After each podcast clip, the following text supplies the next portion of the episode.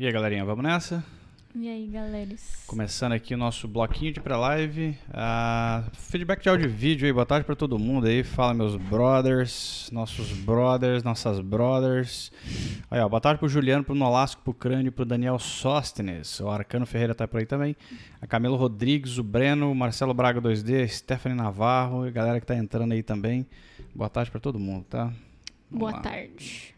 Começando a última live do ano do Manual do Freelancer. Pra quem não sabe, voltaremos só no próximo ano. É, só pra esclarecer, né, que semana que vem já é dia 20, né? Então, assim, é, já emenda todas aquelas semanas de Natal e Réveillon, então não adianta fazer live nessas épocas, né? Então, hoje é o nosso é a nossa última, a gente tá começando a nossa última semana de, de, de conteúdo no Layer. Deixa eu só arrumar esse fio aqui que costuma É, o aqui. News também vai ser o último do ano, né? A gente volta com ele só, só no ano que vem também. É, isso aí. Então assistam hoje, assistam quarta, participem no chat. E é isso aí, né? Começando aí pra live, vamos falar sobre coisas aleatórias. Interessante. Deixa eu só ver um negócio aqui no nosso retorninho. Só um minutinho. Pode deixa eu só ver uma coisa aqui. Mandem suas perguntas, seus comentários que não façam parte do assunto principal. E é isso aí. Boa tarde aí pra geral os que tá entrando. Nosso textinho aqui. Olha lá, mudou de fonte. Ó, que onda. Mudou sozinho. Sozinho. Deixa eu voltar para Bebas aqui. Só um minutinho, galera. Eu tô aproveitando o pré-live para fazer coisas ao vivo aqui. Ajustes ao vivo. Bebas. Ué, cara, não tem? Só porque eu reiniciei o PC? Nanda. Bota compacta mesmo. Mas aí vai ficar meio esquisito. Me fala uma fonte bonita aí, vai. Compacta. A compacta ela vai, vai desconfigurar demais, quer ver? Nem tem a compacta aqui. Tem? Tinha visto ali antes. Viu? Deixa eu ver aqui. Tá aqui. Muito grande. Bota light. Ah, Colocar essa aqui. ah, o Júlio Mafra perguntou se a gente assistiu o trailer do Aranha Verso. Sim. Ó, ó, droga. Não ficou bom. É... Ah, sim, assistimos o Sim, trailer. muito foda. Pode ser essa aqui. E aí, o Matheus Toledo puxou o assunto novamente pra roda. E Arcane, parei no sexto episódio e tô achando fantástico. Tem que terminar de assistir. Já tem a temporada toda aí, né? Tem outra confirmada. Então tem que assistir o resto da temporada. Bom, vou Ninguém deixar se assim. arrependerá que assistir. É. Desculpa, eu tava voando no assunto aí porque eu tava tentando arrumar um negócio que desconfigurou aqui. Tava, tava na Bebas aí, não sei porque que sumiu minha Bebas, tá? Mas whatever, vai ficar com essa fonte estranha que eu não conheço o nome. Siga-nos, arroba leirmanage, arroba du.supernova, arroba dianchanassi, arroba sterrossone com um R só, tá? A Stephanie falando que vai sentir saudades. Calma, que é só o final do aninho É, aí, tá? A gente tem semanas. uma...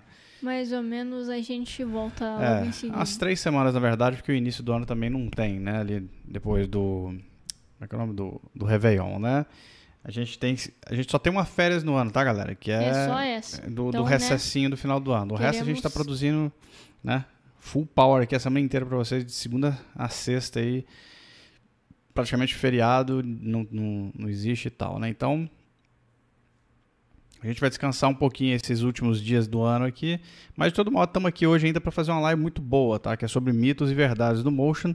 Ah, já já a gente vai entrar nessa pauta. A gente tem 15 minutinhos ainda aí de, de pré-live pra gente bater um papo sobre quem vocês quiserem.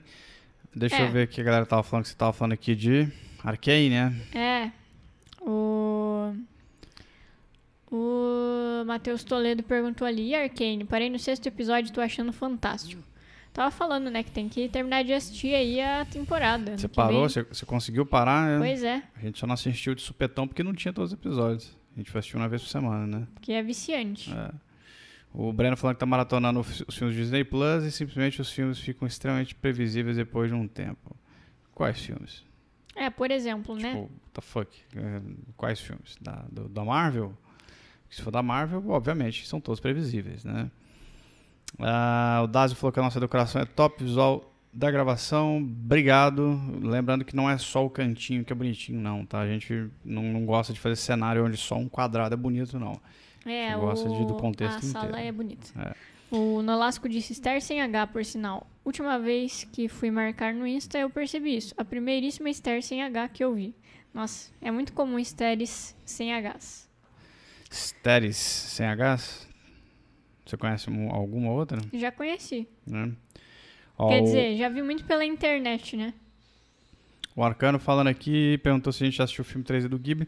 Cara, a gente A assistiu uma gente- cena é. dele e meio que É muito bizarro. boring, sabe? O Não sei. Ghibli, sei lá. Pra mim, assim, o 3D deles não. Não É. fufa. O visual não é bonito. O Eu não gostei, 2D é, é, eu não- melhor. eu não gostei, O porra, o 2D frame. deles é absurdo, né? Mas assim, não sei, esse filme é dirigido pelo filho do Miyazaki, eu acho que ele tentou fazer alguma coisa diferentona do pai, assim, e não colou muito bem não, porque o Miyazaki é meio contra a animação Tentou 3D, ser né? diferenciado É. e não deu certo. E aí eu não sei, eu não assisti, provavelmente posso até pegar pra assistir depois, porque talvez a história seja legal, mas não sei, ainda não, não tive vontade de assistir não, tá? A Stephanie falou: Descobri isso agora que a Steam lançou novamente o Grand Chase. Não sei se vocês já jogaram. É um jogo que marcou minha infância e adolescência. Eu não, não conheço esse jogo, mas o que a gente tem jogado aqui ultimamente é o Mario Kart. Jogado Grand muito Chase. Mario Kart, Banco não, Imobiliário. Deus me livre, é jogo de... Grand Chase é de Não, é de luta? não, Grand Chase aí. Ah, não, é tipo LoL, é tipo, tipo LOL, Dota. nem isso aí, isso aí eu passo longe desse tipo de jogo, viu, Stephanie? A gente gosta de jogo começo, meio fim, ou então um Mario Kartzinho, um jogo de corrida legal. Mario Kart é maravilhoso. É Forza, muito foda, tá? Forza Horizon, pra quem nunca jogou aí. Estamos com 5 aqui engatilhado pra começar a jogar. Na verdade, tá, tá atrasado É. o jogo. O Matheus eu assisti de madrugada, tava com sono e começando a não prestar atenção. Porra, assisti de madrugada não. O Márcio falou que tarde boa pra todo mundo, já de Sete Lagoas. É Salve, nóis. galera Salve, salve. Alguém falou alguma coisa de GTX Titan aqui? Deixa eu ver aqui, ó. O Breno falou que hoje é o dia do preciso comprar uma, GT, uma GeForce Titan ah, Turbo fazer motion. Não entendi a piada, mas vamos lá. Às vezes eu tô meio lento. O Matheus Toda falando que o Manual do Finança agora só volta ano que vem. É, só voltamos aí. no próximo ano. Só ano que vem. Só 2022 com Exatamente. tudo novo de novo aqui no Freelancer, tá? É Deixa eu isso ver. aí. Não esqueçam de compartilhar aí a live com a galera, tá? Compartilhar nos grupos que vocês participam. Dá um like aqui também. É, fazer stories conosco, avisando que vocês estão assistindo, marcando a gente aqui, né? Os nossos gloriosos os nossos Instagrams que estão aqui embaixo na faixinha. Ninguém perder, né? É. Nosso último episódio. E o Jean. Não, peraí. É, o Ronald Moura disse: A primeira live do Motion Design Manifesto foi foda demais. Muito show. Falo da primeira em específico porque deu muita vontade de ver as outras. Quem que é Jean? Je- Jean? Ah, acho que ele tava falando com, com você, no Não, caso. não faço a menor ideia de quem é Jean. Meu nome não é Jean. Só pra avisar aí, tem. Muito bom. Jean. Pois é, eu pensei que tava, tipo, respondendo pra alguém Pois do é, chat, tô sabe? procurando o Jean no chat aqui, não tô vendo nenhum Acho que Jean, é você mesmo, bem. no caso.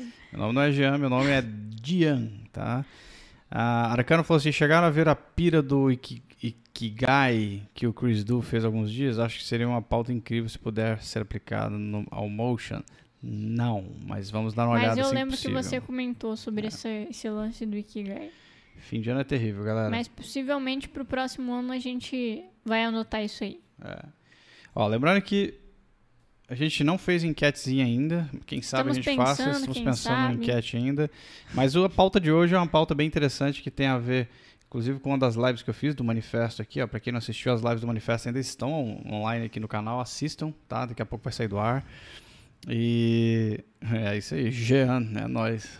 Todo mundo. Vou digitar pra você como é que é o meu nome. Ó. Certo? Jean Santana Jean e. Santana e Esther. É isso aí. Tá certo. O Jean Reverso. O Jean sou eu reverso, né? Do mundo. Santana é seu sobrenome reverso. Lembrando também que quarta- amanhã tem tutorial ainda, quarta-feira ainda tem Mograph News, tá? Ah, Quinta-feira, não sei, acho que não vai ter Motion Class, talvez não dê tempo de preparar ainda nada, porque fim de ano começou a dar uma, dar uma, uma leve bagunçadinha na pauta, o Valentim tá por aqui também, então fica um pouco mais apertado aí para produzir, né? E como a gente já tá meio que basicamente fi- finalizando o ano, a gente vai já recolhendo as nossas coisinhas para ir embora né, e fechar o boteco, certo? É, vamos ver o que é esse Kigai. Que às vezes é só firula. Ó, a pauta de hoje, então, como eu tava falando, que eu acabei me interrompendo. Deixa eu pegar até a pauta aqui no celular, porque eu esqueci de Isso pegar, aí. viu? Mitos e verdades É. no Motion. São aí coisas, né, que a gente vê o pessoal falando pela internet, ou não só pela internet, mas falando uns pra, para os outros, É, que são verdades que na real são mitos. exatamente. Ah, a gente pegou, teve ideia de, de fazer essa. A gente já tava com esse negócio engatilhado ou A foi por causa gente do. já estava há muito tempo com, essa, Ah, com esse tema é, na, na nossa lista. E aí rolou o manifesto, né? E você falou um pouco sobre esse lance de, de mitos e verdades lá. E aí a gente pensou, por que não fazer a última live do ano falando sobre isso? Isso. Então a gente trouxe aqui alguns mitos e verdades, mas é, vocês fiquem à vontade também aí para no chat perguntar sobre coisas que vocês acham que é verdade ou é mito do Motion, que a gente vai respondendo também. É isso aí, o chat está aberto. O Plínio Bar falou assim: seria possível ano que vem um conteúdo que mostrasse o processo real de vocês em algum trabalho para cliente, se o cliente permitir, é claro. Ô Plínio, a gente tem um projeto sobre isso, inclusive, de fazer como se fosse um mini, mini docs, né? Sobre alguns trampos, né? O problema é conseguir permissão para fazer, tá? Porque você Sim. precisa mostrar os trabalhos e às vezes isso é complicado. O que a gente tinha pensado em fazer, às vezes, fazer de projetos autorais, né? Mas o problema é que o tempo não está permitindo. né? Levar o Supernova e o Leira ao mesmo tempo é, meio que quebra um pouco a nossa. Como é que se diz? O nosso. A nossa. é, nosso tempo para produzir coisas como essa, porque isso dá muito trabalho, tá? A gente fez, por exemplo, o, o lance lá do Star Wars, né? Como é que é o nome? O, Ah, sim, no Anima o Análise. Anima Análise, episódio 1, né? Que a gente vai fazer ainda mais, mais episódios, mas a gente fez o episódio 1 e já deu um puta trampo de fazer. E a gente tem um make-offzinho no início do Anima Análise, né? Então só aquele make-offzinho ali parece que não, mas dá um, dá um trabalho ali. Nada, nada é um dia, um dia e meio de trampo, né? Contando Sim. filmagem e edição, né? Lembrando que nem motion tem, né? Então assim... Sim, é a basiqueira da basiqueira, né? Exatamente. Ó, Nolasco, mito bem como você precisa investir em uma boa GPU para iniciar no motion. Pois é. Bom, se você for trabalhar com motion 3D não é mito, mas É. se você for trabalhar com After é um mito. Com certeza. Na verdade, então o mito seria GPU para After Effects, né? G- é, GPU, Não certeza. para trabalhar com motion. Com motion, se você puder ter, no geral, não vai te É fazer bom. mal, tá? É, se você quiser ir pro 3D então, né? É, É. necessário. Exatamente. O Waves perguntou: notebook gamer serve para trabalhar com motion? O clock mais baixo atrapalharia? atrapalharia? Normalmente notebook gamer é, é uma boa pedida, né, para trabalhar com motion. Até porque assim, se você for olhar, olhar grosso modo, é, os PCs que a gente monta para trabalhar com motion, tipo, são PCs gamers, né? Sim. Basicamente. São. Então, tipo, os, os, os componentes. componentes é porque, são- assim, é, eu, eu considero gamer porque eu acho essa tecnologia meio Sim, idiota, sim. né? Mas é, se você olhar friamente, a gente está usando peças que foram criadas para a indústria de games, como Sim. a GTX, né? Mas que é basicamente para usuário comum, né? Usuário final. Não são as as aquelas GTX não, né? RTX hoje em dia. Mas não são mais não são aquelas Radeon é, específicas de trabalho, né? Que eu esqueci o nome, não sei se é Vega, sei lá. Então, tem, tem umas outras da NVIDIA, né? Que tem umas placas de vídeo profissionais. Que nem sim. são tão boas, inclusive, tá? Mas sim, a gente já usa PC gamer e usa notebook gamer. Sim, É, inclusive, não existe notebook para edição propriamente dita, tá? Sim. Acho que talvez a Apple seja uma das únicas marcas que tem esse Pro no nome, meio que fakeando um computador para profissionais, apesar de não ser, né? Então, mete um... Só que assim, honestamente, a pergunta dele é se serve para trabalhar, né? sim. É, dá para você trabalhar tranquilo, mas o preço que você vai pagar no notebook, você compra um PC tipo 5, 6 vezes melhor do que o notebook, tá bom? É, isso é uma coisa que, que sempre que eu vejo pessoas é, comentando, né, que, tipo, querem comprar um notebook para trabalhar com motion e tal, tipo, se, se é indicado. Eu, particularmente, não sou a favor também, porque tem certos componentes no notebook que você não consegue trocar, eles são fixos. E num, num, num gabinete você consegue, tipo, mudar ele 100% quando você quiser. Se você quiser, tipo, arrancar todas as peças e trocar e botar novas, você faz. No notebook não é possível. E é muito caro realmente um, um notebook gamer, né? Você vai pagar aí seus 8 mil, 9 mil reais. E aí a tela é pequena, você precisa de segunda tela, etc, e etc. Então, tipo, eu não acho muito vantajoso. Bem mais vantajoso é desktop mesmo. A não ser que você seja um nômade, né? Mas É, isso, a não ser que você seja um nômade digital, mas... eu, é, olha, na minha experiência, assim, 99% das pessoas que eu conheci que tinham notebook para trabalhar era de firula, tá? Falavam que precisava, falavam que era que movimentava muito, isso aqui era tudo Não conversa. nada. Era só para ter um MacBook Pro na mesa, ou para ter um Alienware e queimar dinheiro, porque bastava colocar um, um PCzão bala ali do lado que resolvia a vida do cara. Inclusive, ah, eu já vi pessoas que ah, falavam que movimentavam muito, mas eles movimentavam muito de forma interna em estúdios. Ou seja, eles podiam levar a ilha deles se eles quisessem, porque um PC bom não precisa ser um PC do tamanho da geladeira, tá? Você pode colocar ele dentro de um Uber e levar. Lembrando que a gente está falando aqui de economia de dinheiro, tá? É óbvio que se você tem grana e tá afim de comprar um, um, um notebookzão, manda bala. É, Mas a questão é que a gente está sempre falando com pessoas que não têm essa grana, né? Então ficam às vezes gastando dinheiro que não tem para comprar um Avel, comprar um Alienware, comprar um MacBook e depois só dá tiro no pé, porque os computadores são limitados, né? É o Michael Cruz. Michael Cruz falou o seguinte. Não, desculpa, eu ia ler o comentário da Luísa. É, cai nessa do Pro da Apple, não façam isso, apanha demais pro After. É, Apple, assim, não é indicado para trabalhar com After.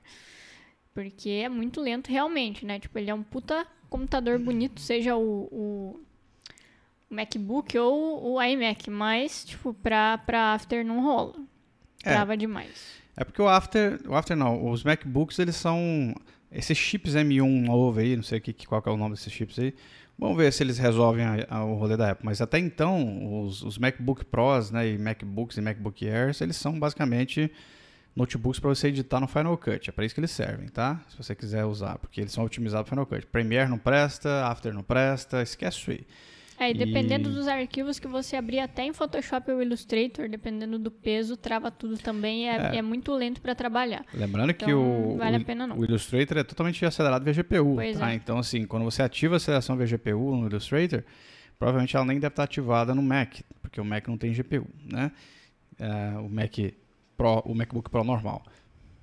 Então, assim, é um negócio meio weird, assim, na galera pagar, mas eu entendo o fetiche do povo, né? Tem alguém falando aqui de... alguém comentou aqui, ó, quer ver? O, o Michael. Será que um i7 a 12700K, nem sabia que existia esse modelo, com 16 GB de RAM tanca bem o After? Deixa eu te falar uma coisa, nada vai tancar o After, tá? Você pode ter 128 GB de RAM e o After vai continuar travando na sua mão, porque ele usa todo o recurso do seu PC, tá? Ah, mas aí de 32 GB roda liso talvez? Não, não roda não. Eu tenho 32 GB, Ster também tem 32 GB, é, um monte de SSD e o After dá umas travadas ainda, cara. Tá? Tudo vai depender do peso do projeto mesmo. É, então, assim, não Infelizmente, tem- ninguém tá livre disso. É, não, tem dessa de ter um computador mais poderoso para trabalhar com After, não. Ele sempre vai dar aquela engasgadinha, tá? O Vitor falando que, ah, que adquiriu o curso Motion Design Essencial faz três dias e está extremamente feliz com o tanto de conhecimento que estou absorvendo. De todos os cursos de Motion que eu fiz, esse é o mais completo de todos. Que bom. Que podia bom, ter pegado Vitor. ele antes, então, para às vezes economizar uma grana, né? Já dá dica pros amiguinhos aí, para não, pra galera não gastar dinheiro à toa. Com outros cursos. Meu caso. O Michael fala assim, tô querendo montar um PC DDR5. que acho? Acho bom. acho bom. É, Acho bom. é, acho Simples bom. assim. Ah, quem mais tá falando aqui? É, Comprei uma Vel esses dias, o cara falando, o Guga tá com dinheiro, né? é o Janine Vasconcelos. Boa tarde. Qual o valor para um PC bom para trabalhar? Que seja básico para o que é necessário para iniciar e dar conta do serviço.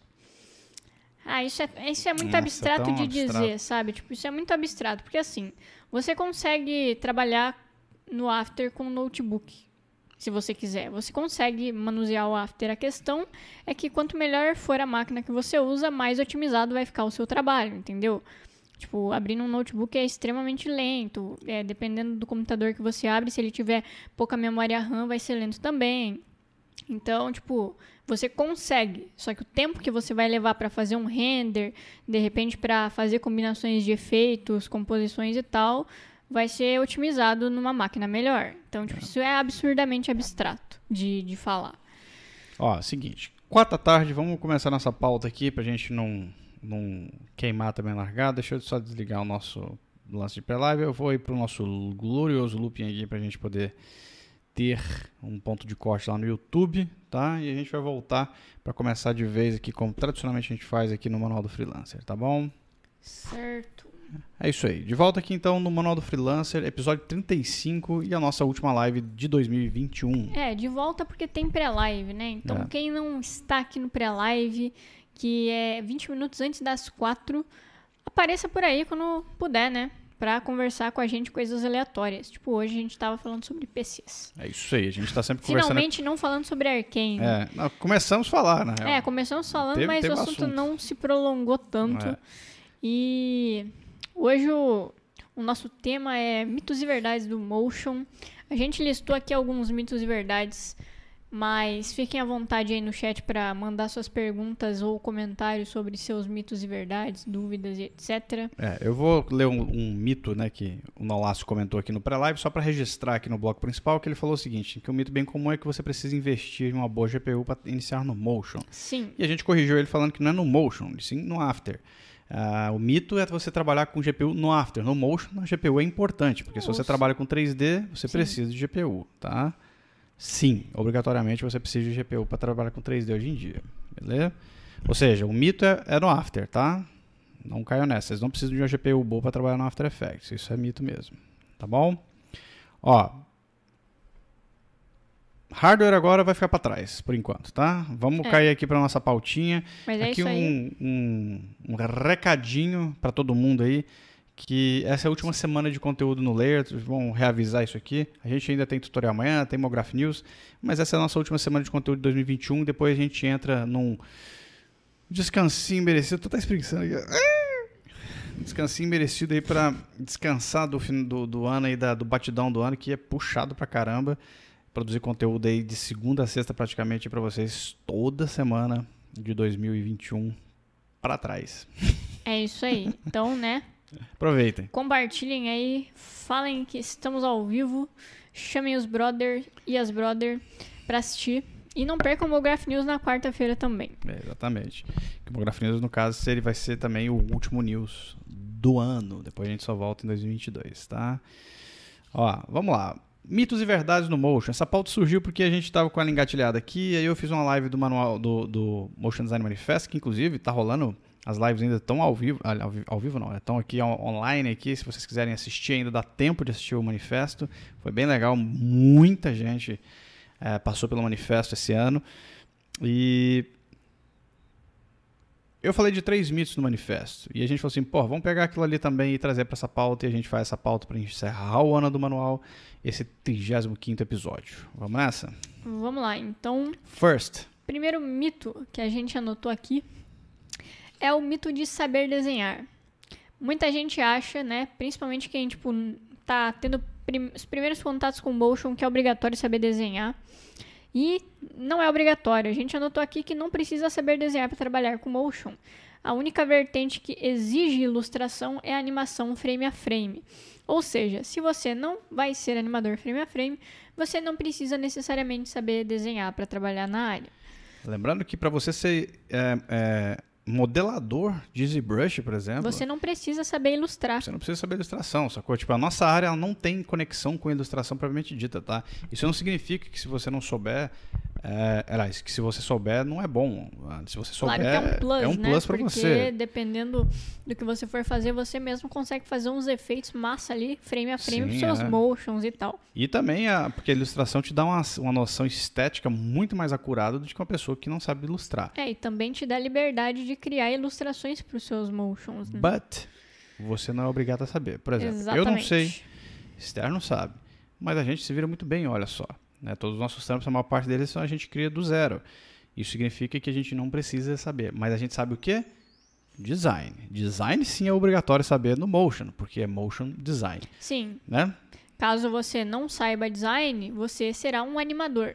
Exato. Você ainda trabalhará com motion, mas focado só na parte de animação. exatamente. Outras pessoas vão fazer o design que você vai animar.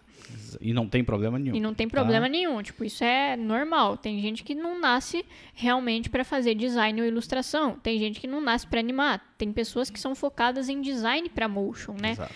É, tipo, o curso ali que o Matheus tem no Layer e tal, tipo, o Matheus, que é professor do Layer, ele é focado em ilustração para motion. Então, tudo que ele produz vai ser animado por outra pessoa depois. Exatamente. Então, tem profissionais e profissionais. Mas, tirando o mito da frente. Esse é o mito que a gente colocou primeiro aqui, que é que vocês precisam saber desenhar para trabalhar com motion. Isso é mentira, não é necessidade, é um plus se vocês souberem. Uh, não, vocês não são obrigados nem a saber design se vocês não querem trabalhar com a parte de criação estética. Vocês podem só animar, né? Mas ilustração, que é o que a gente está comentando aqui de forma mais aprofundada, vocês não precisam saber nada. O Bruno Felipe perguntou no chat: É verdade que o profissional que faz frame a frame consegue ganhar mais? Quanto cobrar por trabalhos desse tipo? Cara, ganhar mais é relativo, viu, Bruno? Porque depende, depende do profissional. Para um profissional de frame a frame ganhar mais do que a gente, por exemplo, ele vai ter que trabalhar bastante. Isso é muito bom. Porque não adianta você só trabalhar na área, ah, você precisa ser bom na área também, tá? Então, assim, se você pegar dois profissionais do mesmo nível, do, sei lá, o motion de after e o motion de frame a frame, o frame a frame vai ser mais bem pago, mas ele trabalha muito mais. Sim. Certo? É um trabalho bem muito mais, mais tipo, lento, sabe? muito lento, mais né? cansativo, muito mais oneroso em questões psicológicas, tipo, você tem que fazer muitos processos para chegar no final daquela animação. E quando a gente Sim. está aqui tomando suquinho, fazendo keyframe assim, como se fosse qualquer coisa, né? Então, não assim, quer dizer que não dê trabalho. é, dá trabalho pra caralho também, mas comparado com frame Sim, a sim, frame, que é tudo mim, na mão, né? é, para mim assim, a gente tá com, pegou o boi, né, como diria a expressão, né? A gente pegou o boi. Então, ganha melhor, mas trabalha-se muito mais. Então, se Sim. você pegar os prazos que a gente tem normalmente e colocar num, num, pro animador frame a frame, pro animadora frame a frame, você entende por que, que ela tem que ganhar mais. Porque para ela produzir o que a gente produz no mesmo tempo, ela vai ter que trabalhar dobrado, entendeu? Então tem que ganhar dobrado mesmo. Agora, para ganhar dobrado, vai ter que ser muito boa no que faz. Né? É, tem muito que ser bom. muito bom e também tem muita noção de mercado, né? É, Porque tem exatamente. pessoas que são bons animadores a frame, não tem noção de mercado, não, sabe, quanto precificar, cobrar. Exato. Agora, a pergunta que você fez, na verdade, quanto cobrar por trabalho desse tipo? Não faço a menor ideia. Isso aí depende de todos os projetos. Cada projeto tem um preço. E se você quiser saber mais sobre como precifica, como precifica as coisas, você tem que assistir as lives que a gente fez aqui sobre é, contrato e precificação, tá? E orçamento, na verdade. Beleza? Exato. Próximo mito é ter um PC foda. Que para trabalhar com motion você precisa de qualquer forma ter um PC foda. E não é imprescindível ter uma máquina foda para se é, ter uma máquina foda para trabalhar com motion, mas se for boa, irá otimizar o seu tempo. Era exatamente isso que a gente estava falando no pré-live, tipo, galera que tá tendo os primeiros contatos aí com motion e com a área, acha que, tipo, não tem chance nenhuma nem de começar a estudar porque, tipo, tem um notebook normal ou tem um PC normal que não tem nenhuma configuração ou hardware é, potente, né? E isso não é verdade. Você consegue abrir o After, você consegue estudar, você consegue é, conhecer o software e acompanhar cursos e tal com o que você tiver na mão. Só que, como a gente estava falando, quanto melhor for a sua máquina, mais otimizado vai ser o seu tempo, tanto para estudo quanto para trabalho. E É. quando a gente fala de trabalho, tempo é importante, né?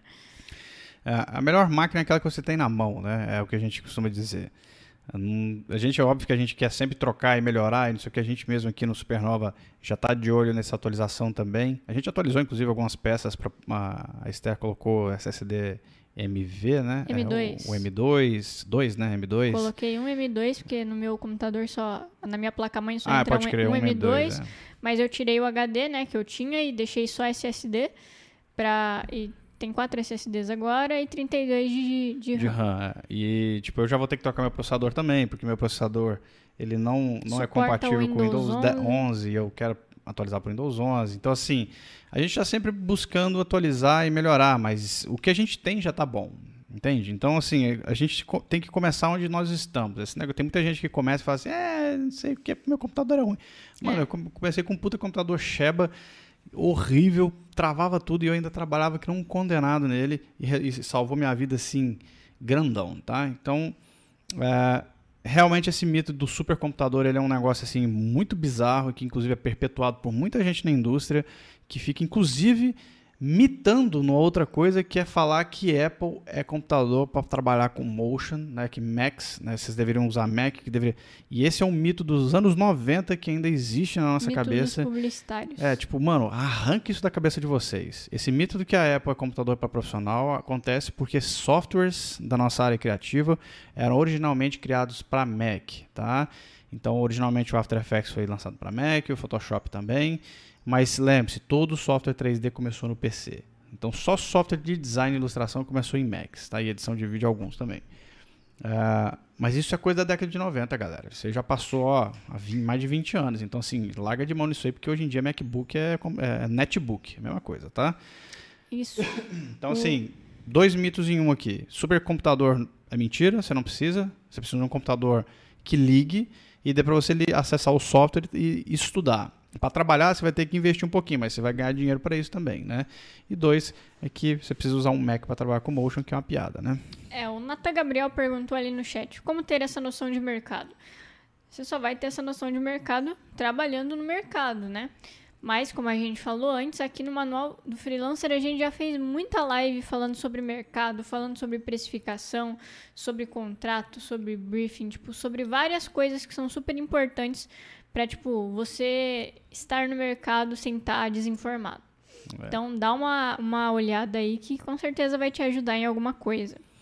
E o Vitor Guilherme perguntou: Tenho muita dificuldade em criar artes para depois fazer o motion.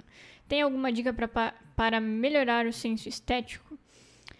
Bom, a primeira dica que eu daria é que se você começou há pouco tempo no motion, eu, hum, se fosse você, não perderia tanto tempo preocupado com as artes. Eu pegaria, tipo, vetor pronto do, do, do Shutter, do, do free é. do FreePic que é gratuito, pega esses vetores, adapta como você quiser e anima eles, porque o importante no começo é você treinar sua animação. O senso estético vai vir com o tempo, conforme você consumir referência. E consumir referência é muito importante. Então, tipo, tem que ser um hábito para você. Lembrando que consumir referência de forma consciente, com né? Certeza. Se você ficar só mosqueando na frente do computador, nada acontece. Você precisa consumir referências tipo de animação e tal, reparando nas estéticas, porque você está vendo os melhores do mundo na sua frente, trabalhando com direção de arte, com design e coisas assim. Então, consuma, estude também, se você puder adquirir livros de design e coisa assim, manda bala de composição, mas em em teoria, em teoria não, no, no, grande espectro, você acaba criando um senso acurado estético de tanto trabalhar na área, tá? Mas esse lance do free pick é uma boa dica porque facilita muito o processo, beleza? Para você criar coisas para brincar e, e, trabalhar também. Isso aí. Não esqueça de acreditar. É, não esqueça de acreditar se você publicar em algum é. lugar. É. Outro mito. Deixa eu ler um mitinho aqui. Vai. Falta de tempo para estudar. Ó, é o que eu queria ler, inclusive. Vejam só. Eu nem, nem vi que ele era. Falta de tempo para estudar. Eis o mito, né? Muita gente vem falar para mim, alunos inclusive, que não tem tempo para estudar e coisa assim. Isso é um mito no, no sentido de que, não que tenha pessoas que não tenham tempo, eu acho que tem pessoas que realmente são muito ocupadas e tem que trabalhar para caralho, tem dois empregos, não sei o quê. Mas essas pessoas são uma exceção muito grande, tá? A maior parte das pessoas está o dia inteiro no WhatsApp. Essa é a verdade e estão reclamando de tempo. E eu sei disso porque eu tenho 16 turnos de aluno, eu tenho mais de 3 mil alunos, e total do layer mais de 9 mil. Então eu sei exatamente o que eu estou falando, certo? Não existe falta de tempo para estudar, galera. Existe falta de organização. É, inclusive, é falta de prioridades, é. né? Que há um tempo atrás também, alguém tinha perguntado sobre como que você lida, né, para tipo criar tempo para estudar, sendo que tipo você tem trabalho, você tem família e você tem que lidar com os convites dos seus colegas para sair para rolê. Tipo, como se a prioridade do cara fosse ir pro rolê e não estudar e se dedicar a uma parada que vai tipo pagar as contas dele, entendeu? Então tudo é questão de prioridades mesmo. É, eu uh, acho sempre que qualquer é, depois eu vou ler seu comentário, viu, Leonardo? Prade, eu Prade, né? Vou ler esse comentário aqui que é interessante. É, eu acho sempre que essa galera que fica falando muito, que não tem tempo e tal, acaba sendo um tipo de, de desculpa mesmo, de justificativa. Vou trocar o termo aqui para não ficar ofensivo de nenhuma forma, porque não é ofensivo, tá? É só isso que a gente está discutindo uh, o que é mito, por quê? Porque se a gente desmistifica as coisas, e daí vem a palavra mito, né? De, de, de, mitologia, se a gente desmistifica essas paradas, a gente começa a cair na real e começa então a trabalhar de forma mais consciente. E para mim, uma das coisas que mais me incomoda são as pessoas reclamando de tempo, sendo que elas estão assim, ó. Porra, eu não tenho tempo para nada. Mas elas estão com muito tempo para conversar e ficar à toa. Então, se a gente tivesse, pegasse as 8 horas do dia que a gente tem de verdade. E ficasse só trabalhando e estudando, mano do céu. Vocês não sabem o tanto de coisa que vocês conseguem fazer em 8 horas num dia. Vocês não estão entendendo. Vocês literalmente conseguem fechar trampos inteiros em dois dias, de 16 horas, né? 8 e 8. Yeah. Sem suar, tá? Sem correr. E a gente sabe, eu sei disso porque a gente faz isso aqui no Supernova e dificilmente a gente tem que ficar correndo aqui para ficar entregando trampo. Por quê? Porque o, o, o, as horas rendem, sacou? Sim. É, Agora, e a gente já falou antes, né, que uma coisa que é muito positiva para nós, e que fique claro, bem claro para nós, né, é que começar a trabalhar cedo ajuda muito, porque para mim, pelo menos, para o dia também, é, a parte da manhã é é a parte do dia que mais rende, sabe? Se você começa a trabalhar tipo 8 horas da manhã, 8 e meia no máximo, rende demais. Chega às 11 da manhã e você fez muita coisa, e muita mesmo. Então preferimos também esse essa vibe. E deixa, a... deixa eu só. Fala. Então, assim, o mito né, do, do tempo de estudo é, ele cai quando você pega o tempo que você tem e põe ele e prioriza o tempo para isso. Tá? Se você não está afim de estudar, realmente você não vai ter tempo para estudar. E você vai ficar falando que não tem tempo. Mas se você está afim de estudar, você arruma tempo, cara. E não estou falando assim da galera que, que faz faculdade e vira à noite para trabalhar. Não tô falando dessa galera, não. Tô falando de gente. É porque essa galera, de novo, é exceção aqui, tá? Eu, eu, eu tive pouquíssimos alunos que vieram para mim e falaram que tinham esse tipo de, de grade, assim, extremamente apertada, porque tem filho, não sei o que. Não, sei. não eu, são pouquíssimas pessoas que estão assim. Essas pessoas, elas têm que fazer o melhor que elas podem fazer. No, no grande escopo, as pessoas estão à toa. Elas estão perdendo tempo no, no, no, no, celular, perdendo tempo em rede social, elas não trabalham direito, elas não produzem direito e elas não estudam direito. E aí põe a culpa no tempo, sendo que o dia está passando aí fora e vocês estão olhando para a parede ou para uma tela achando que estão fazendo alguma coisa, né?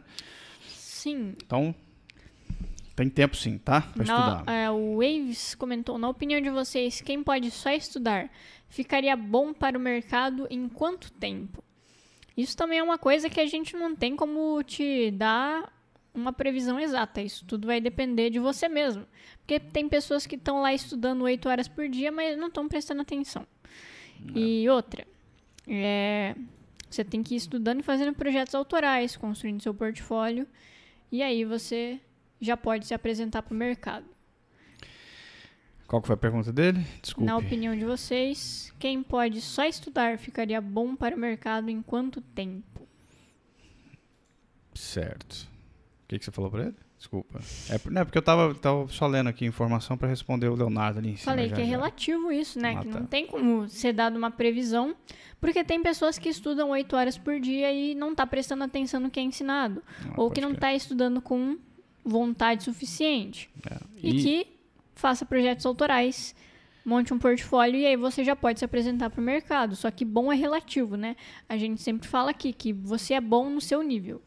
É, e cara, esse negócio de estar tá pronto para o mercado, Ninguém ficar bom para o mercado, isso é tudo conversa, galera. Vocês têm que começar a trabalhar logo, sacou? Eu vejo muita gente. Cara, eu conheci gente que ficou se preparando anos para entrar no mercado e nunca entrou, porque tem medo de entrar, sacou? E, ninguém. E tudo, eu falava assim, mano, entra logo, vocês estão perdendo tempo, vocês têm, vocês têm mais conhecimento que eu já mas nunca praticou nada. E o mercado é o que ensina vocês. Senão Exato. vocês vão ficar um bando de, de, de, universitário que entra em agência de publicidade lá e sabe menos que o Zezinho, que é analfabeto, mas que está na publicidade há 20 anos. Entende? Então, assim, o que ensina vocês e vai ensinar é vocês de verdade mercado. é o mercado, galera. Então, né, é trabalhar você... comigo, com a Esther. Só, é vocês só... entrarem ali no, no meio do, do tuf, tuf ali mesmo é. e aprender a fazer orçamento, aprender a entregar no prazo, aprender a animação na marra, porque é muito todo mundo fica com o corpo mole porque tá com tempo pra caralho pra estudar. Sacou? Ah, não sei. Mas a hora que né, tem o prazo ali. A hora que tem o prazo, mano, você abre um tutorialzão lá, você aprende assim, ó. Verdade. Porque você tem que entregar o um negócio e você não sabe fazer o negócio que o cara pediu. Você fala, puta, e agora? Tutorial. Então, assim, entra logo. Não tem dessa de vai ficar bom em quanto tempo, não. Você não vai ficar bom o suficiente nunca para entrar é, no mercado. É, você só vai ficar pronto quando você estiver lá. É, que aí você vai conhecer, você vai vivenciar e só assim você vai saber o que é necessário. Porque você estando fora do mercado, para você, tudo que, que você ouvir e ver é abstrato. Você não sabe se é ou não é. Isso aí. Ó, o Leonardo Prade então comentou aqui, ó, eu moro na Nova Zelândia e comprei um MacBook Pro M1 Max. Está rodando o After Effects melhor que minha workstation no Windows, uh, que fica no meu trampo. É incomparável com os antigos MacBooks Intel. Que é incomparável eu já sabia. A questão é se ele vai ser realmente melhor do que para trabalhar em, em, em, PCs né, e coisas assim. Se você está falando, a gente precisa tirar a prova. Mas qual que é o problema dessa, dessa comparativa, Leonardo? Price. É que aqui no Brasil a gente começa o preço do M1 a 27 mil. E isso assim, no modelo de 16 GB de RAM, tá? e 512 de armazenamento. E 30, 33 mil para o modelo de uh, 16 GB, né, com 10 núcleos, tá? 33 mil, cara. Se eu comprar um PC, um PC de 33 mil, eu duvido muito. Eu duvido muito que o MacBook vai ser melhor do que ele. Tá? Mano, duvido muito mesmo. Porque com 33 mil, mano, dá pra comprar uma máquina assim que a gente pega voo com ela. Também faz café, fala com você, dá bom dia, o caralho. Então, assim, acho muito pouco provável, tá? Esse aqui é o ponto do comparativo todo. Eu acho muito foda que a Apple tenha feito máquinas, inclusive eu vi os reviews do M1, tá por aí, de, mas com a galera usando no, no, no Premiere, coisa assim, ainda não com After. Ainda não vi ninguém falando dele no After, porque não vi nenhum motion designer testando ainda ele de forma efetiva. Estou muito curioso, porque eu acho que se a Apple conseguisse fazer um processador bom para After Effects, ela voltaria a ter realmente, na minha opinião, a badge de Pro, porque até então para mim não é, sacou? Deixou de ser faz muito tempo. Eu tive MacBooks Pro, tive MacBook Air, tive iMac, usei, vendi tudo porque não serve para nada aquilo lá, na minha opinião, no sentido prático de dia a dia de trabalho. É muito bonito você ter uma mesa de, de, de escritório, coisa que ninguém mais faz, né? Porque você vai navegar em PC, internet. Não, não. a gente não vem para o estúdio para navegar, a gente vem para trabalhar, né? A gente navega nisso aqui, ó, tá? Então não sei, eu não sei se é lucro para o brasileiro, é isso que eu falo. Você mora na Nova Zelândia, a gente mora no Brasil. A nossa realidade é a nossa conversa. A gente nunca fala porque quem mora aí fora, se eu morasse fora do Brasil e pudesse comprar ao preço ganhando 800 libras a minha a minha a nossa, né, é, diária, ganhando em, em, em, libra ou em dólar, pagar no MacBook M1 aí de firula, até eu pago. Agora mora no Brasil pagando 35 conto, preço de um carro, mano, esse computador tem, tem que fazer tanta coisa para mim que ele provavelmente não vai fazer, né? É isso. Certo? Certo. Quer ler mais alguma coisa? Não. Deixa eu só ver aqui, galera, aqui, ó. O Thiago falando que está bem empolgado, é da área de TI, programador C2 ponto, e gostaria de alguma forma, de alguma forma de conectar as duas áreas. Existe um caminho a se seguir nesse merge de áreas, o que pode dizer sobre UX? Sim, você pode trabalhar com UX Motion, que é basicamente você trabalhar com programação ou seja, implementação de animações em interface, tá? Ó, o Márcio falando que a gente só tem tempo para aquilo que realmente queremos fazer, exatamente. Ou seja, a gente tem tempo. Ó, a Luísa, 32, 33 mil, o PC tem que ser o próprio Jarvis. Exatamente. Também acho, acho que tem que ser o Visão, sacou? você tem que comprar o PC, o cara tem que chegar para você aqui e falar com você, ver um, um Tá vingador. é. O... Vamos aí, né, pro próximo mito. Vamos, vamos lá. O próximo mito é o seguinte: muita gente fala por aí, né? Faz parte virar noites e aceitar a cultura exploratória da indústria, porque ah, não vai fazer diferença, né? Você ser contra e você tentar ir contra essas realidades. E a gente escreveu aqui que não, que na verdade temos poder suficiente para evitar a exploração. Yes. Então, assim, a gente já fez live no, no, no News, né? Sobre. ali Pra caralho, sobre exploração. Aqui no manual a gente fez alguma? Sim, a gente fez exploração no Motion dedicada a esse assunto. Certo. Então, para quem não conhece esse assunto e tá a fim de entender a seriedade dele, é bom assistir essas lives que a gente fez aqui, essa live que a gente fez aqui no manual e, e uma live também que a gente fez, ou duas que a gente fez. Aliás, a gente fez a trilogia do sucesso, que fala Sim. muito sobre isso também, No no Mograph News. Sim.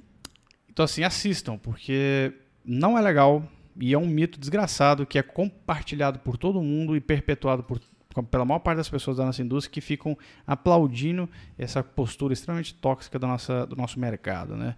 Ou seja, entra o novato, o cara vira pro novato e fala assim, ó, você já se acostuma aí que você tem que trabalhar até tarde, né, e trabalhar e virar noite, porque você não tem hora para sair, porque essa é a área, é a vida, como a gente já viu em comentários aqui do canal, inclusive. É, isso é né? uma coisa muito enraizada em quem em quem tá nessa área mesmo, né? Porque eu lembro que quando eu tava para entrar na área e quando eu fui ter a minha primeira experiência em trabalhar em agência de publicidade, eu ficava com medo de, tipo, querer mudar para esse trabalho novo por saber que a agência é pauleira, né? Que você faz hora extra, que você não recebe, que você tem que trabalhar até mais tarde, que isso é uma coisa quase que diária.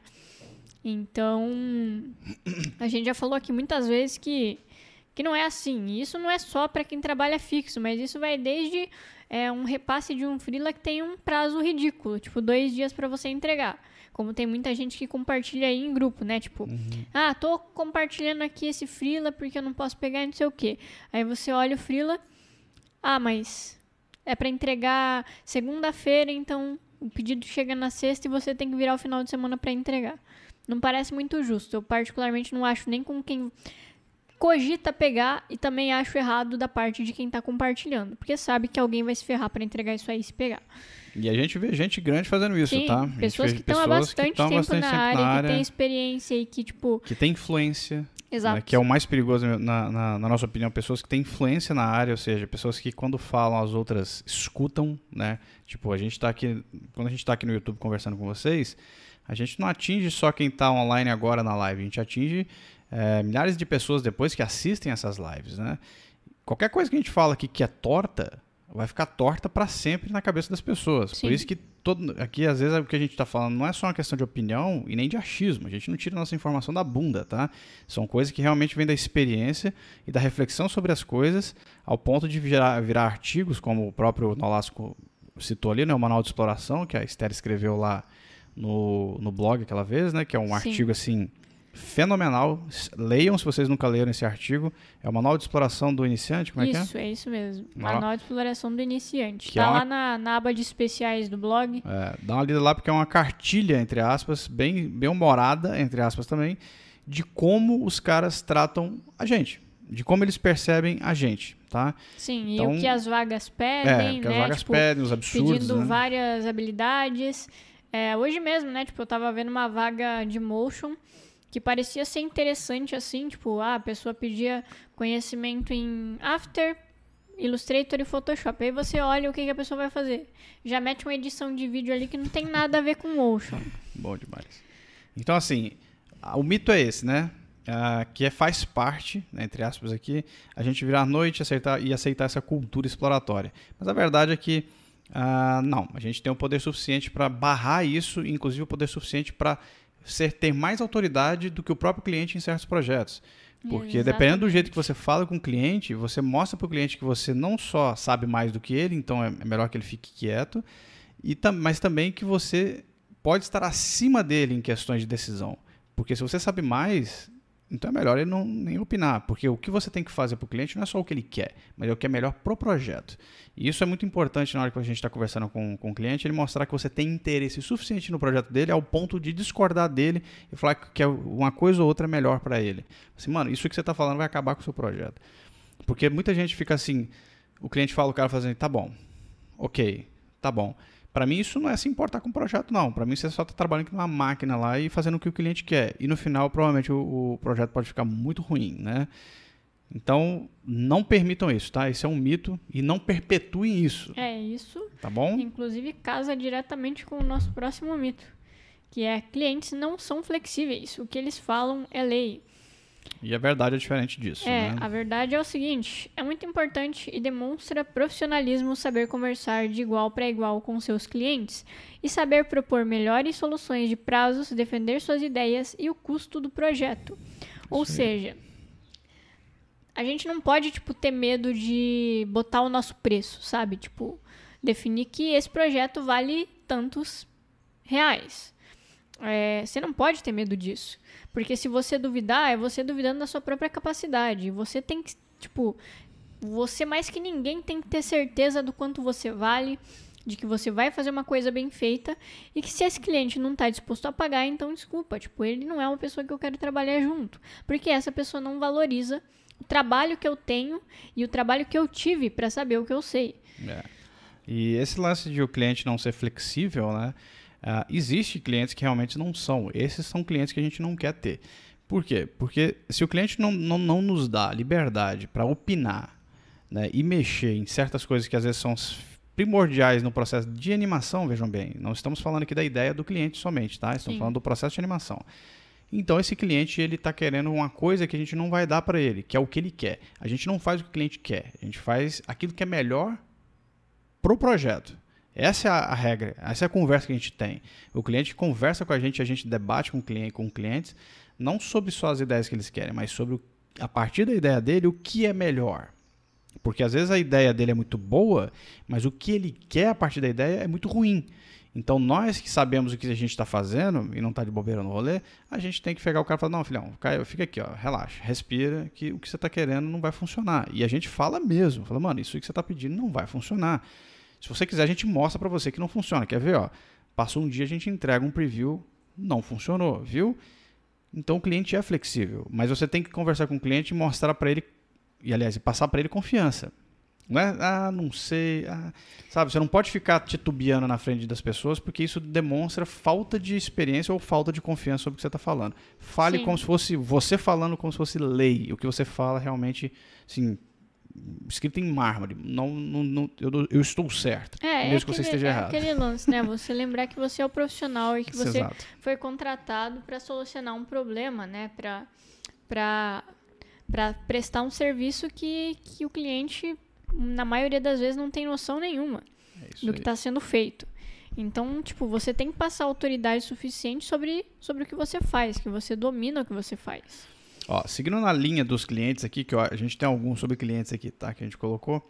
Tem um aqui que é muito famoso e é bem importante que vocês dispensem, tá? Chefe barra cliente é, brother. O cliente é seu brother. Isso não é verdade, tá? Porque assim, ó, na hora de prestar seus serviços não pode existir brodagem, né? Ambas as partes têm responsabilidade sobre o que é acordado e também para que o projeto seja bem sucedido.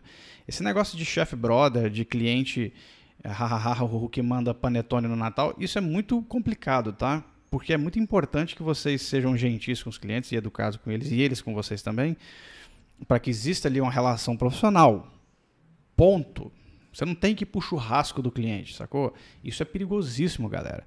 Cliente que vira amigo de vocês ou vira brother de vocês de verdade, ele tem uma, uma, uma probabilidade altíssima de explorar vocês. É. Tá? Vai rolar um abuso de boa vontade aí, né? Você pode esperar que vai rolar um, um pedido de descontinho, um termina isso para mim correndo até as 10 da noite. Ou faz isso aqui a mais para mim, é, que não tava no. Não tava no, no combinado. No combinado. Que inclusive tem a ver com, com o próximo tópico aqui, né? Que é o. Devemos sempre agradar os clientes. Quando na verdade fazer tudo que o cliente pede gera abuso de boa vontade e fazer coisas além do combinado e do que foi pago. E é exatamente isso. A maioria da galera que começa a fazer frila e tal, ou trabalha sequer, né, de maneira fixa, acha, tipo, que tudo que é pedido para eles tem que ser feito. Tipo, é. Ah, eu tenho que entregar e pronto. Principalmente quando você é freelancer, sabe? Você fecha um valor por um projeto tal, e aí no meio do rolê o cliente quer alterar coisa que não deveria, ou pede para você fazer coisa a mais que ele não tinha falado antes. E você começa a fazer falando, porra, ele me contratou, né? Então eu sou obrigado a entregar. E quando na real não é isso. Tipo, nem de longe. Você tem que fazer o que é estritamente combinado está fazendo além do combinado, cobre. Porque, tipo, senão você tá pagando para trabalhar, como a gente já cansou de falar aqui. É. Porque alguém tá pagando, nunca vai ser de graça. E esse lance do, do, do, do cliente ser brother, né? E que a gente, a gente vê muito do lance do, de você ter que agradar cliente, que são dois mitos distintos, né? Que se complementam. Uh, é uma coisa que a gente vê com muita. Cara, a gente já viu pessoas falando que a gente tem que é bom fazer hora extra para é. agradar clientes, sacou? É, para você conquistar um cliente. Desculpa, eu não quero conquistar um cliente fazendo hora extra para ele. Eu quero conquistar um cliente fazendo um trabalho bom para ele em horário comercial. Se ele não quiser, ele que procure alguém para explorar, porque nós não vamos cair nessa. Então você vê que os próprios profissionais da área criam mecanismos para ser explorados é, e, sim, e compartilham isso como se isso fosse tipo, legal, tipo, né? Não, e fosse inteligente. Não, é burrice. É, você está trabalhando mais, caralho. Saca? Será que não percebe, né? Então você não tem que ser brother de cliente e você também não tem que aceitar é, esse tipo de, de, de agrado, saca? Não, você não tem que agradar o cliente. Não é. faça o que o cliente quer. Faça o que é melhor para o projeto, a partir das ideias que o cliente te dá. Essa reflexão é muito importante, tá, galerinha? Porque existe uma diferença muito grande. Fazer agradar cliente é você ficar fazendo rapapé para cliente. Não façam isso, tá? Então tomem cuidado com essa abordagem de vocês aí. É, de ficar de brother com o cliente, porque assim, ó, a gente já teve experiência aqui de cliente ligar pra gente 9 horas da noite e falar assim, não, quebra o galho, pá, tal, depois a gente faz uns trampos junto, rufo, É, toma tipo, uma ah, cerveja. É garantia de mais projetos vindo aí Tipo, e tal. mano, E, I- Isso não é um papo comercial, saca? Isso é, isso é papo de brother, eu não sou seu brother. é, ou é tipo, ah, faz um descontinho aí, que é o primeiro projeto. Exato. A gente vai fazer mais projeto junto, né? Só o primeiro de muitos. Admiro muito o seu trabalho. Tipo, Exatamente. isso não existe, entendeu? Tipo, é, você tem que passar as suas condições. Para eu trabalhar para você, as minhas condições são essas. O orçamento referente a esse projeto é esse. Eu trabalho de tal horário a tal horário e é isso. Nesse período você fala comigo, após isso eu não te atendo mais. E é isso, porque se você deixar desde o começo o cliente folgar, ele nunca vai, tipo, entrar nos seus termos. É o que a galera fala que, tipo, ah, você dá um desconto pro cliente aceitar o primeiro projeto com você e depois você cobra um valor real. Isso nunca vai acontecer. Se você fizer isso, o cliente nunca vai aceitar o seu valor real. Então você tem que, desde o início, ser bem realista com ele.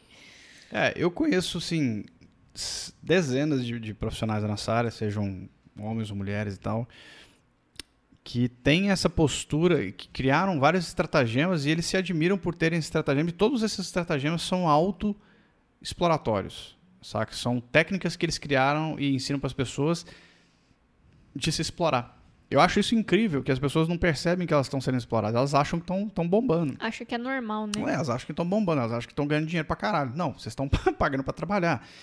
É loucura isso, tá? Então não seja brother de cliente. Isso não significa que vocês não vão ser, não, não vão ser gentis uns com os outros. Exato. Pelo contrário, a gente tem clientes aqui que a gente é super brother, saca? A gente faz certas concessões às vezes e tal. Mas a gente não é brother dos caras, tá? A gente fala com eles quando precisa, num tom muito severo de voz, pro cara entender que a gente precisa ser respeitado como profissional. Porque senão os caras. Se você bobear, o cara faz assim, ó, na sua cabeça. Porque, por que não? Ele pode economizar um dinheiro nessa. É, o Vitor Guilherme comentou aí: cansei de fazer trabalho para amigos e eles sempre atrasarem, achando que só porque sou amigo eles podem atrasar pagamento. Hoje em dia já não pego mais trabalhos sem adiantamento deles. Exatamente. É uma situação bem comum, né? A galera achar que tem obrigação de para amigo fazer de graça. Não, amigo, puta que pariu. Eu De cobro o dobro. né? Eu cobro o dobro.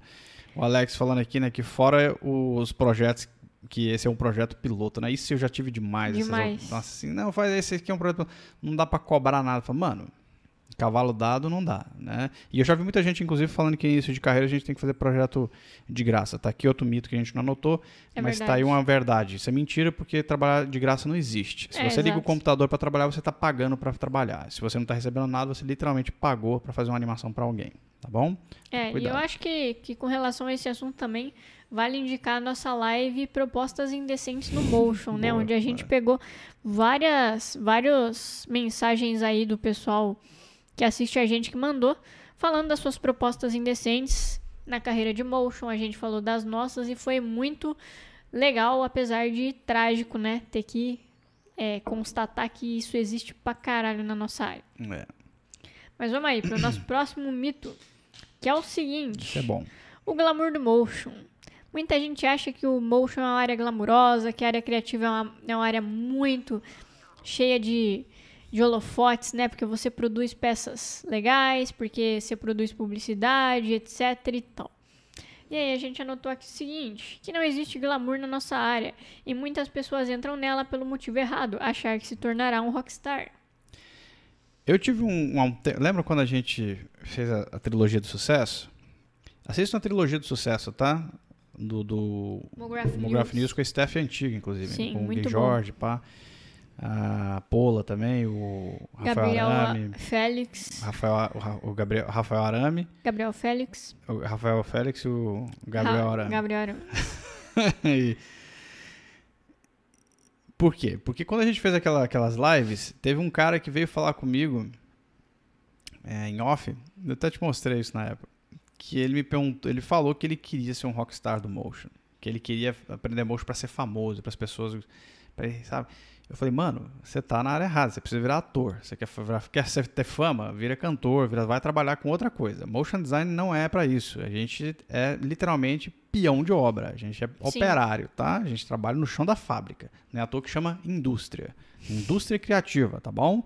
A gente fica achando que é artista aqui, mas a gente é tudo operário, Essa é que é a verdade dessa conversa fiada de que a gente é artista. Uma das coisas que mais me irrita na internet é postura de artista digital. Por quê? Porque de alguma forma a palavra artista engrandece as pessoas. Mas na verdade eles são um bando de operários que trabalham na publicidade.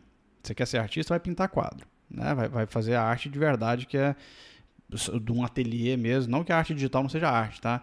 Mas arte é uma arte encomendada. É, entendeu? arte publicitária não é arte, tá? Se você É está uma- vendendo Coca-Cola, isso para mim não é arte. É uma arte encomendada que É. tem a visão de outras pessoas e a aprovação de outras pessoas. É, tem um briefing, né? Exato, difícil ser uma um arte, né? briefing, É, exato. É por isso que a gente sempre fala, né? Que, tipo, é, trabalhar na nossa área é muito legal, mas você tem que ter a cultura do desapego, do desapego muito, muito bem estabelecida em você, porque é muito difícil você fechar projetos onde a sua ideia e o seu estilo e os seus gostos estão bem casados com o que o cliente pede. Isso é raríssimo. Claro que acontece, mas é difícil. É, e lembrando que é, esse lance de de, de que eu tava falando, né? Em que você também tava falando aí de caralho, me deu um branco agora, só um minutinho. O que a gente tava falando mesmo? Sobre glamour, Glamour. né? do glamour do motion, ele tá muito arraigado com a nossa, com a nossa, com o lance da nossa vaidade, né? De a Sim. gente querer aparecer e ser aplaudido. Então é bom que se perceba que no motion você pode ganhar muito bem. E você pode ter uma vida muito confortável. Mas isso não significa que você vai ser famoso. E tem pessoas que eu vejo que são frustradas porque elas não são famosas, porque elas não têm algum tipo de destaque, porque elas... e tem gente que quer trabalhar em grandes estúdios por isso, inclusive. Tem gente que quer trampar na Buck, eu não sei aonde. Não é porque o estúdio é bom, porque os trampos são legais, É, mas por- é é porque pra dizer que tá na pode Buck. dizer que tá lá, sacou? Então, dizer, é tudo, um- é tudo um, um mimimi vaidoso, bobo demais. Cara, isso aqui é trampo, galera. Isso aqui é emprego, sacou? Vocês vão ser demitidos a hora que precisar ser demitidos, vocês vão assinar carteira. Artista não assina carteira de trabalho, não, galera. não tem carteira assim, artista plástico. Então, assim, não tem glamour, tá? A gente trampa mesmo, a gente se fode, se estressa. Tem muita gente, inclusive, na nossa área, que fica doente de trabalhar, porque, inclusive, não gerencia muito bem né, o seu próprio trabalho. Então, isso é uma coisa que a nossa área não é, é glamurosa. Beleza? Então, tira esse cavalinho da chuva. Aqui a gente trabalha realmente, assim, no chão da, da, da, da fábrica, tá? É isso aí. Ó. Inclusive temos que fazer, né, uma nova trilogia de sucesso com a Steph Nova. Com certeza. O Dorival de Arruda falando assim: diretor de arte no e-mail.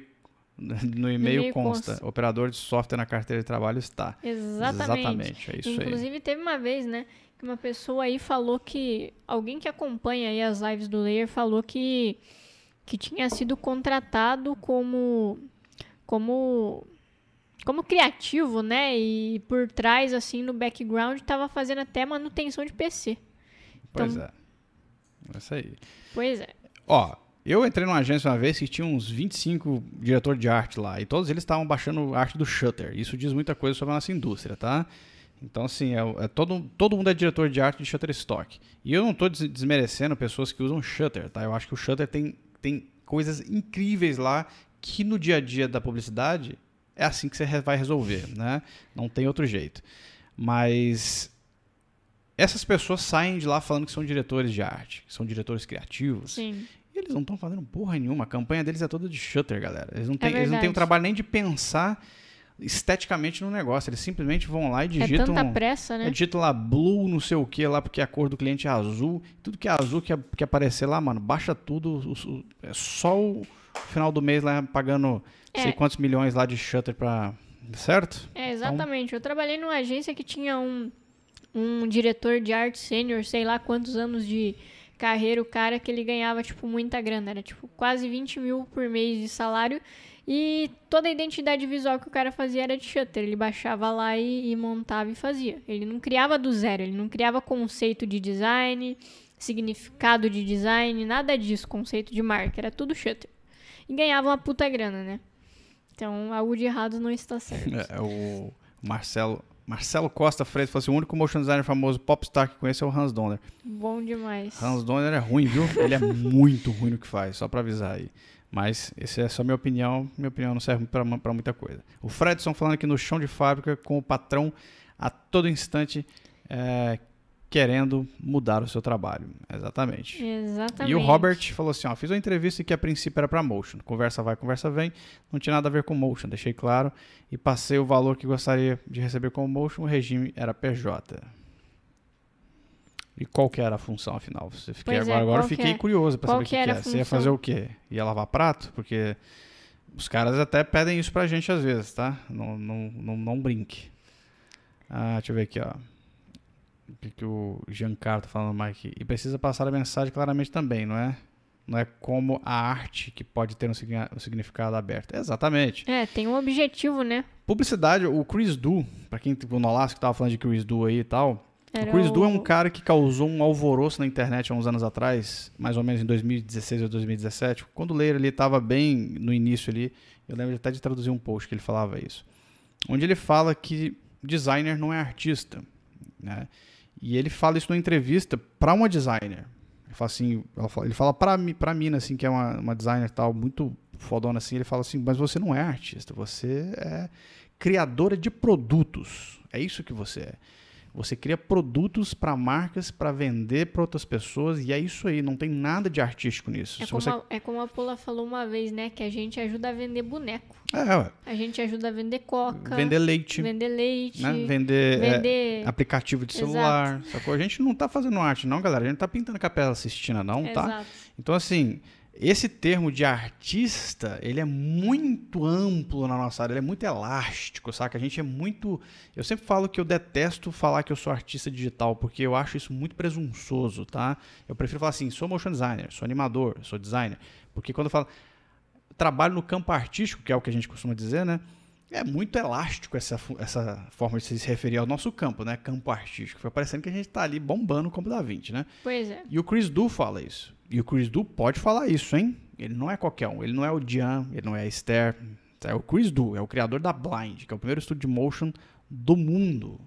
É um, estúdio, um dos estúdios mais antigos do mundo de publicidade. A Blind pode. E o Chris Du falou assim: vocês não são. Design não é artista. E a galera caiu de pau em cima do Chris Du. Por quê? Porque todo designer se acha arti- artista. né? E todo diretor de arte acha que é artista, e etc. Né? E não que não sejam, tá? Porque eu conheço diretores de artes que são artistas mesmo. Mas na publicidade eles não são, não. Eles estão na- fazendo lá flyerzinho para vender prédio, cara, É, para vender e- apartamento. E também na publicidade você não tem tempo, né? O prazo é tão apertado que você não tem tempo pra nada. Você não tem tempo pra, na maior parte das vezes, criar uma coisa que você ache legal mesmo.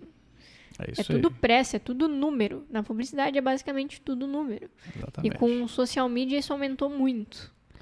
Ó, o, o Dissopia falando que o Hans Donner não deveria ser referência, mas como está no Brasil, já viu. Pra mim, ele não é referência nenhuma. Eu não, não, tipo, se tem uma coisa que não é boa é a linguagem visual da Globo com Hans Donner, né?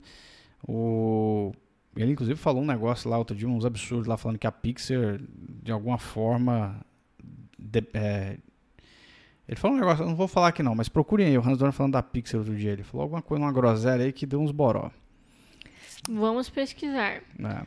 Vamos aí pro nosso próximo mito? Bora. Nosso penúltimo mito, que é o seguinte: só quem tem muito tempo de motion pode se tornar freelancer. E a verdade é que hoje em dia pessoas sem experiência de mercado já entram na área sendo freelancers. Isso é verdade, está cada vez mais comum a gente ver por aí pessoas que acabaram de começar a estudar motion, estudam um tempo, criam um portfólio e se tornam freelancers, nem entram em trabalho fixo. A gente tem um exemplo aqui na Steph mesmo, que é a G Costa, né?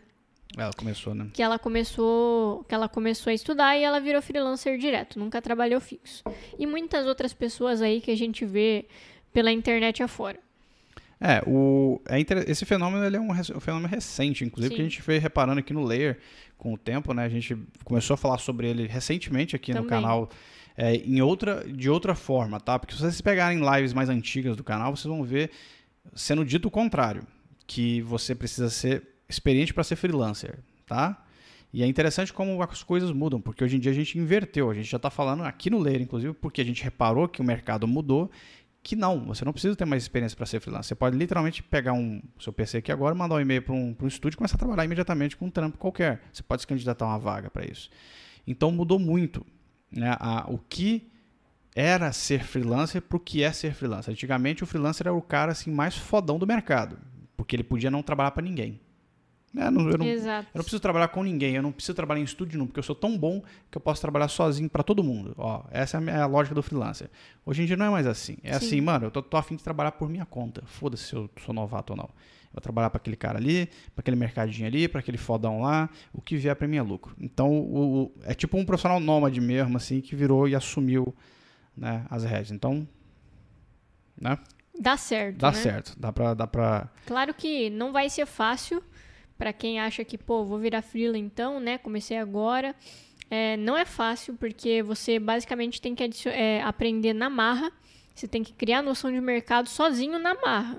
Coisa que se você trabalhar fixo, você vai ter toda a experiência ali dentro de um, de um trabalho fixo, seja numa agência, estúdio, produtora, com outros profissionais, profissionais mais antigos que você, que vão poder te passar experiência.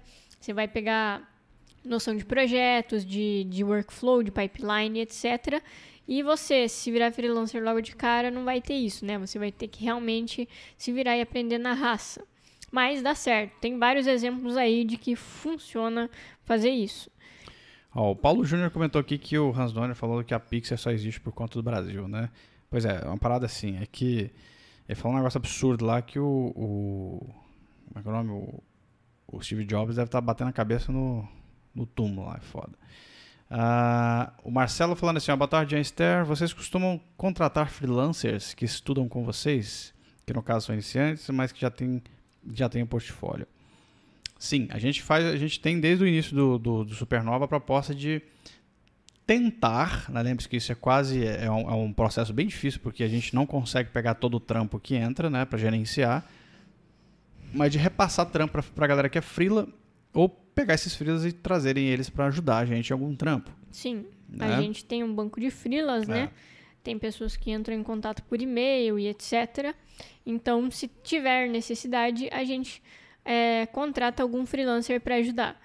É óbvio que a gente não pode dizer que isso acontece com frequência, porque a maioria dos projetos que entram no Supernova a gente faz os dois, a gente dá conta, um ajudando o outro e etc. Mas se for uma coisa mais complexa e que exige mais mão, a gente contrata sim.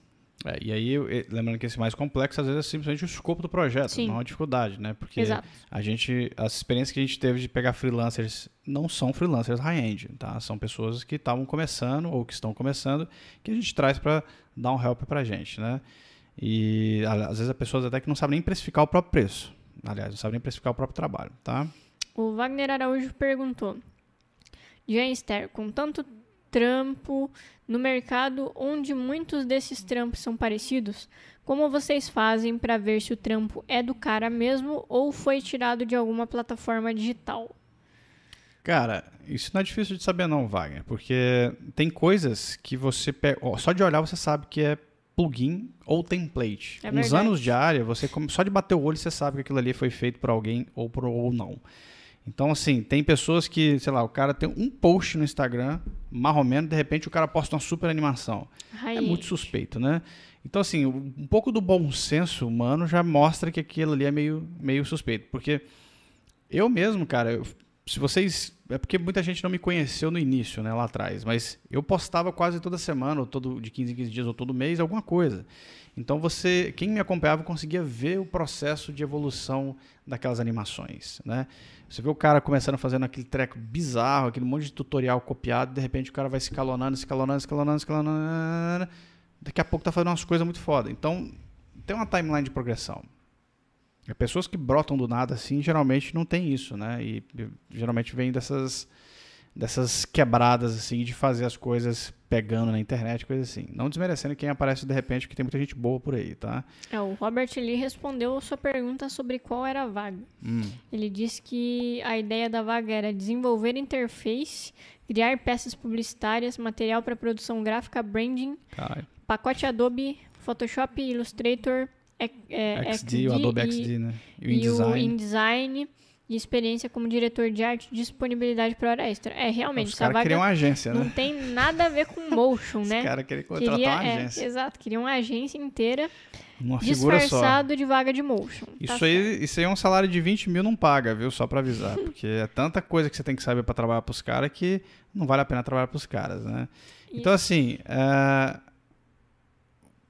com o Wagner, com o tempo você pega essa manha, tá? Não existe uma regra aqui não, mas só de bater o olho tem alguma coisa aí, mas ó, alguma coisa tá errada aqui.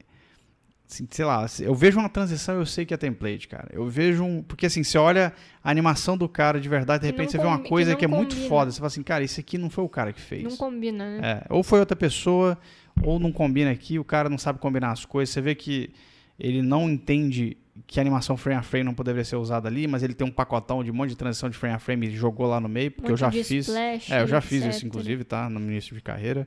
Posso falar. Quem nunca? É, quem nunca. E, e o nosso último mito aqui, né? Para encerrar, é, precisa de faculdade para trabalhar com motion design. E a verdade é o seguinte: não é necessário curso superior para trabalhar com motion. É possível aprender de forma autodidata.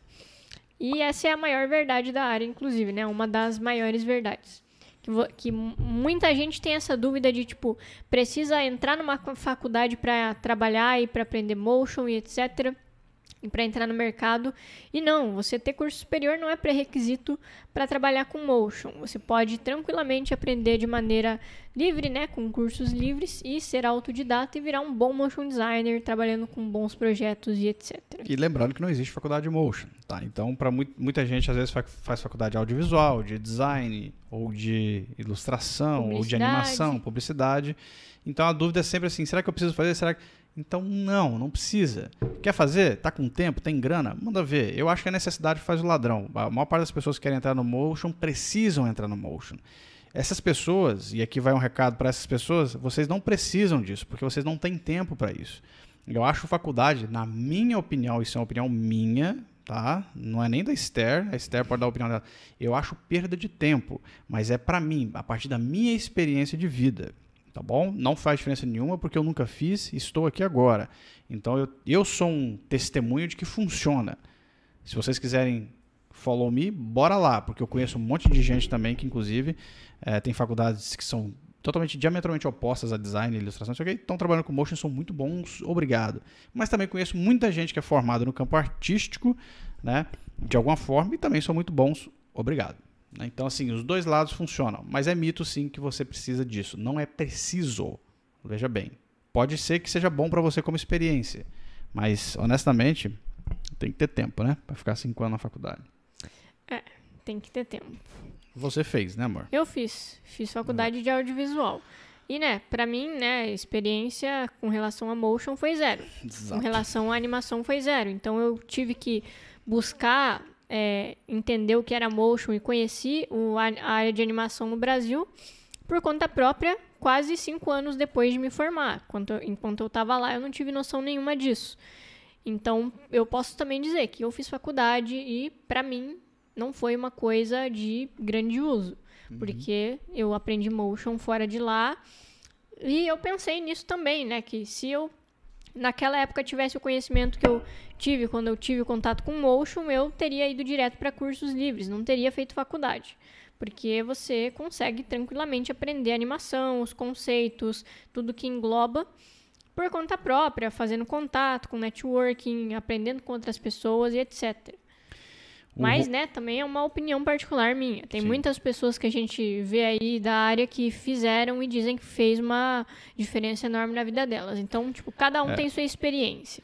E tem muita gente que fez e fala o contrário, né? Então, assim, mas a questão aqui do mito é o seguinte, é sobre que é preciso, é, não é preciso. Não é tá? um pré-requisito. Não é um pré-requisito. Essa é a ideia aqui. A gente não está falando só com, não tá falando contra a faculdade. Exato. Façam se vocês quiserem, é com vocês. Mas a gente está falando que o mercado não exige isso. Por exemplo, o Juan falando aqui que no LinkedIn o pessoal procura alguém que mexe com motion, mas sempre pedem essas uma dessas faculdades que você citou, fora um período de experiência. Então, sempre é uma palavra muito é definitiva. muito definitiva. Eu não vejo vagas que pedem curso superior para motion, tá? Isso aí talvez você esteja com uma conexão de network muito estranha, porque a gente tem um grupo do Layer lá dos alunos do coisa assim. Que tem muitas é, vagas. Tipo assim, 100% das vagas é tipo assim, mano, vem pra cá trabalhar, é isso aí. é, a gente já comentou aqui em outros momentos, né, que quando você se aplica para alguma vaga fora do Brasil, é comum eles sim, pedirem que você tenha algum tipo de graduação, mas isso não quer dizer que tenha que ser uma graduação específica em motion, e sim na área, né?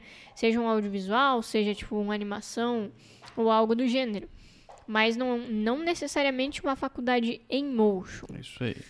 E também o, o, o Juan falou que ontem, né, em um grupo de motion, um rapaz mandou um vídeo e de cara eu sabia que era template só de bater o olho. E eu nem tenho muito tempo de mercado. É, não é tão difícil quanto parece. Dá pra sacar assim que é. Então é isso, ó. Esses foram os, alguns. Você vê que deu uma horinha aqui, Alguns cravadinho. A gente fez aqui um. um- tentou fazer um. Uma maçaroca aqui, né? Um aqui. compiladinho de, dos mitos que a gente lembrou, né? Tem vários, tá? Na nossa indústria. A gente já falou sobre diversos deles aqui, inclusive em várias lives, mas não de forma tão sistemática como a gente fez aqui. Mas espero que vocês tenham curtido essa listinha aqui desses mitos e verdades no Motion, porque é importante esclarecer certas coisas e desmistificar outras, porque, né, vamos aí, você ficar dando mole para cliente ou dando mole para outras pessoas e coisas assim, é um negócio perigoso, inclusive perpetuar, né, é, perpetuar não, passar adiante, perpetuar também, né, informações que não são verídicas é um negócio meio perigoso, né. Então você ficar falando pra galera que a galera tem que ter Mac é um negócio meio danger, na minha opinião, Muito. sabe? Porque, né?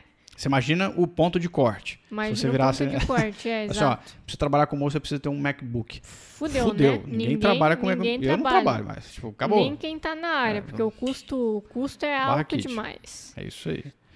Ah, o Plínio perguntou onde se eu te- pretendo terminar o livro de Tunis e onde eu posso comprar. Tunis está fora de, de circulação por enquanto, tá? Mas, sim, eu tenho o terceiro livro já encaminhado. Só preciso de tempo para escrever. Quem sabe antes de morrer. Quem sabe quando ficar velho. É, às vezes eu pego para escrever. Tem um monte de livro enga- engatilhado aqui, inclusive, tá? Galera, vamos nessa? É nóis. É nóis, ó. Boa semana pra todo mundo aí. Espero que vocês curtam bastante o final de ano. A gente volta na quarta-feira com o último Monograph News do ano pra gente se despedir de vez aqui na nossa semana de conteúdo Isso layer. aí. Espero vocês lá então, esperamos vocês por lá. Quarta-feira às quatro da tarde no Monograph News. A gente vai ficando por aqui, tá bom? Fiquem bem. Boa semana pra todo mundo. Abraço pra geral, tá? Muitos abraços. Bom trampo pra vocês, Até tá? mais. Vamos nessa. Beijo, beijo, beijo. Fomos.